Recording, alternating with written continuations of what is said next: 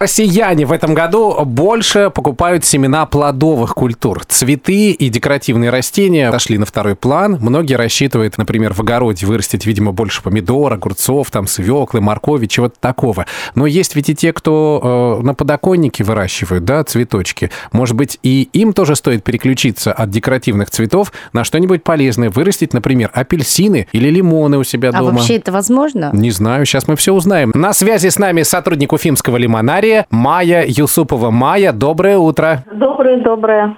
Расскажите, действительно можно вырастить лимон или апельсин на... подоконнике в квартире. На подоконнике. Ну, конечно, можно, да. Сейчас выращивается масса всяких экзотических э, растений, причем люди привозят семена из тропических стран, все это успешно растет, и, но не плодоносит, конечно. Но вот лимон можно заставить плодоносить, но э, можно, конечно, купить уже готовое растение. У нас в лимонарии в этом, конечно, жителям Башкирии повезло. А, то есть можно То не есть- мучиться с семенами, вот эту семечку из лимона не выковыривать, а сразу купить у вас какой-то готовый росток, да? Конечно, да, у нас продаются. А с Обычно, гарантией, с гарантией, вот Что будут ждать? лимоны? с гарантией, что они будут плодоносить при соответствующем уходе, конечно же, будут. Мгм. Вот. А что нужно особенного сделать, чтобы лимон точно, ну, дал тебе плоды? Во-первых, надо начать с того, что это субтропическое растение, конечно, требует особого ухода. В комнатных условиях требует определенной влажности, освещения не менее 14, а то и 16 часов круглый год. То есть надо Вот, досвечивать, да, лимончик вот Да, в красными лампами? период,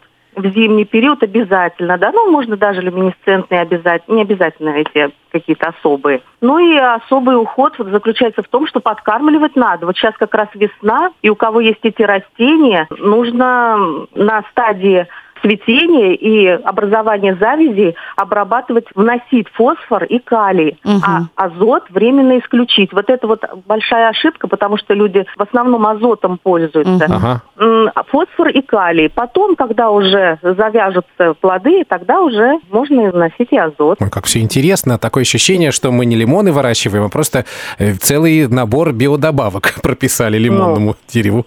Конечно, конечно. Причем азот начинают вводить, когда плоды завяжутся и достигнут Мгм. где-то полутора-двух сантиметров. Вся Будут ошибка, что вносится азот с самого начала. Делать этого не нужно. И тогда ваше растение будет развиваться, набирать листву, да, расти. Да. А уж потом вот мы азотиком и подкормим их. А Именно потом так. будем пить чай с лимонами. Я напомню, что мы сейчас беседовали с сотрудником Уфимского лимонария Майей Юсуповой и выясняли, можно ли дома вырастить лимоны на подоконнике. Оказывается, можно. И если вам нужна профессиональная консультация и помощь, обращайтесь в лимонарий. Там вам и растения подберут, и помогут его вырастить. Спасибо большое, Да. Майя. Мгм. С удовольствием поможем. До свидания. Всего доброго.